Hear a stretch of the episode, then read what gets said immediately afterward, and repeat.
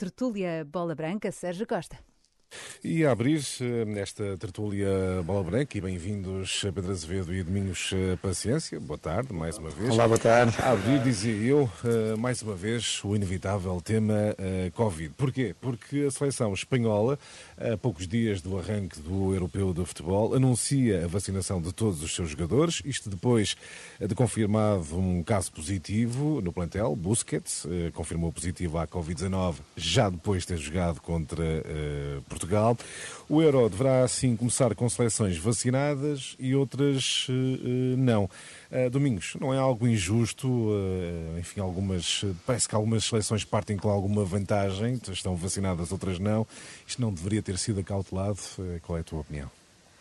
Sim, é evidente que isto deveriam competir todos dentro dos mesmos uh, patamares, as mesmas condições. E, e, a verdade é que, a não ser assim, é mau. Agora, preparando um europeu, as equipas já deveriam estar concentradas todas de forma a proteger-se, porque esta, esta situação do, do Busquets também é, é, é, um alarme numa fase, numa fase uh, que é, mas a verdade é que já deveriam estar todas elas no mesmo patamares e, com, e, e mais organizadas nesta altura, que que era, sentes, que era o certo. Sentes que há alguma falta de organização no que diz respeito à, à prevenção uh, Covid, às portas de mais um europeu de futebol? Ou um, ehm, há, há algum fator que te preocupe neste momento?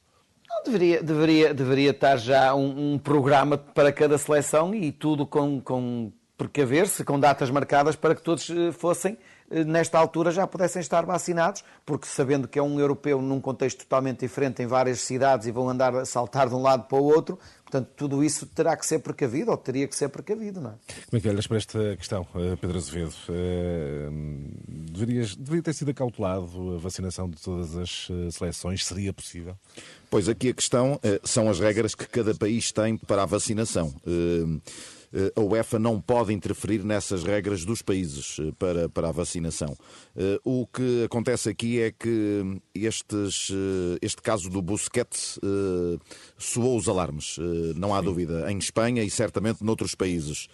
Há aqui uma boa ideia da UEFA, primeiramente, que não tem a ver com vacinação, tem a ver com Covid, que foi o alargamento para 26 do número de jogadores que vão a este Campeonato da Europa por cada país. Até agora eram 23.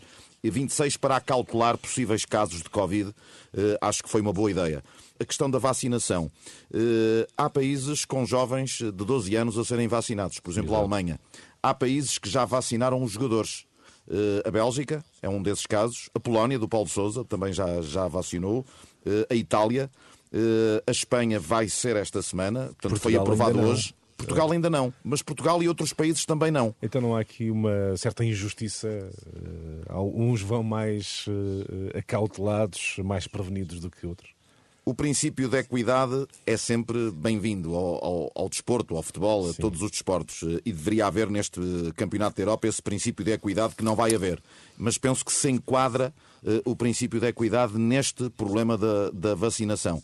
E acho que cada país uh, devia autorizar a vacinação prioritária para as seleções que vão a este Campeonato da Europa. E Portugal deveria estar contido uh, nessa vacinação prioritária dos seus jogadores. Agora, naturalmente, que, que, se todos forem vacinados, ainda vão a tempo. Sim. Ainda vão a tempo. Eh, eu acho que seria muito bom, eh, quer para a competição, quer para a organização, quer para os jogadores, quer para os staffs. Eu acho que seria muito bom para todos eh, que todos partissem em pé de igualdade também no que toca a esta questão, que é naturalmente uma questão delicada. Fica essa nota para a organização e também para a federação, para as, para as eh, diferentes federações eh, de uh, futebol. Uh, estamos a falar de Covid para uma competição que arranca dentro de poucos dias. Importava, Daniel, começar a projetar já uh, o próximo europeu, não é? É, porque com, porque com ou sem vacina, Portugal está naquilo que se chama o grupo da morte. E para este, para este grupo, onde está também a Alemanha e França, acho que não há ainda vacina que nos prepare para, para o que aí vem bem.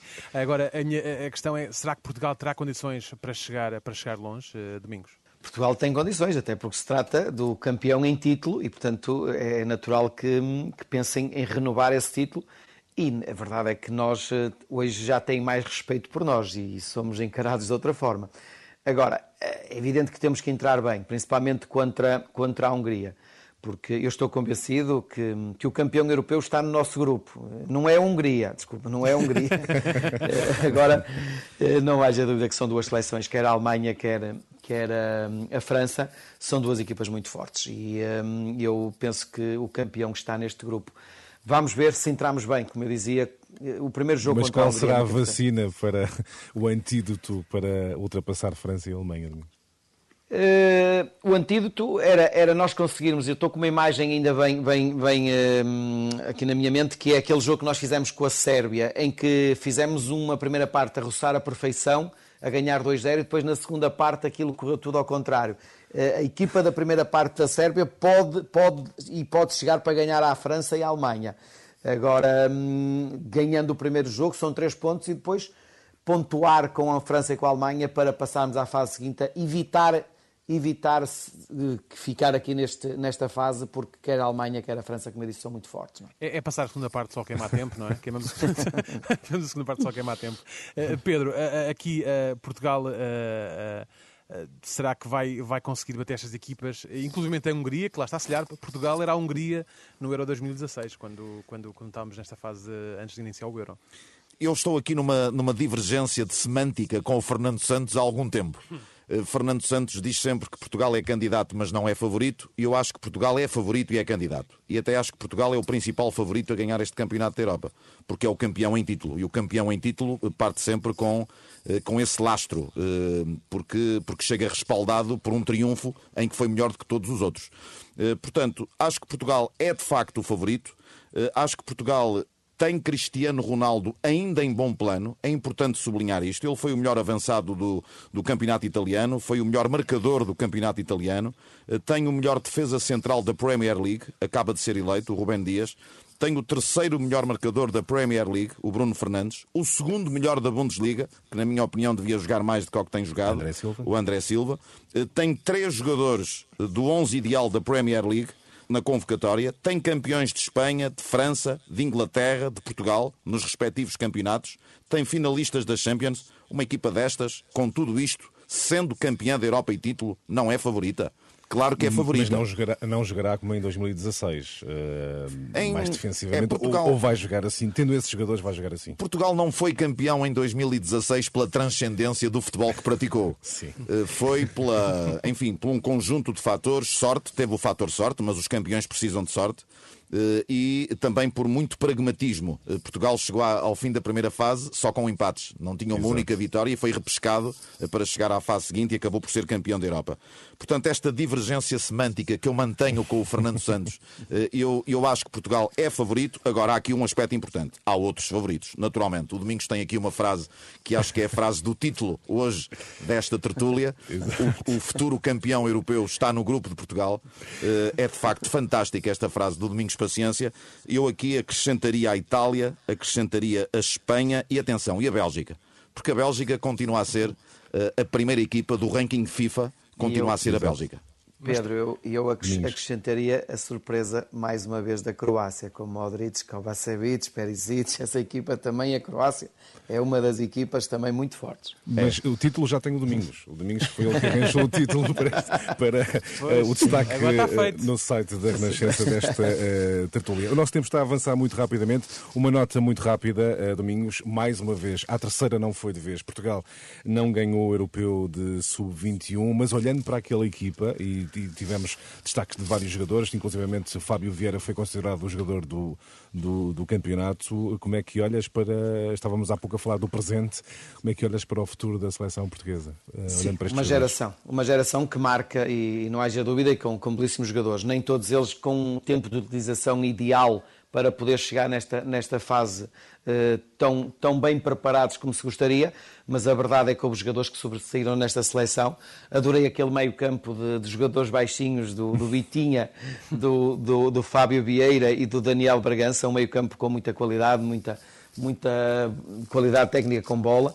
Eh, mas a verdade é que hum, também tem que se dar mérito à, à, Alemanha, porque a Alemanha foi mais forte, criou mais situações. Tivemos ali um momento que marca aquele jogo e vai marcar também, vai ficar para a memória, que é aquele lance do Bitinha que poderia Sim, ter feito o golo a acabar a primeira parte, mas a Alemanha teve mais situações de golo uh, e poderia ter tido outro resultado. Mas também não nos podemos esquecer que esta seleção tem muita qualidade, mas também não, não é que tenha apresentado o melhor jogo, porque com a Espanha também voltámos a ter um pouco de sorte e, e, passámos à final, é verdade, mas uh, em termos individuais, em termos individuais, acho que temos aqui uma geração que no futuro muitos destes estarão, serão da nossa seleção lá. Concordas, Pedro? Uh, Concordo. Temos aqui o futuro garantido para a seleção. E há mais, e há mais que não foram. Sim. Nuno Mendes está nos AS, tem 18 Exato. anos.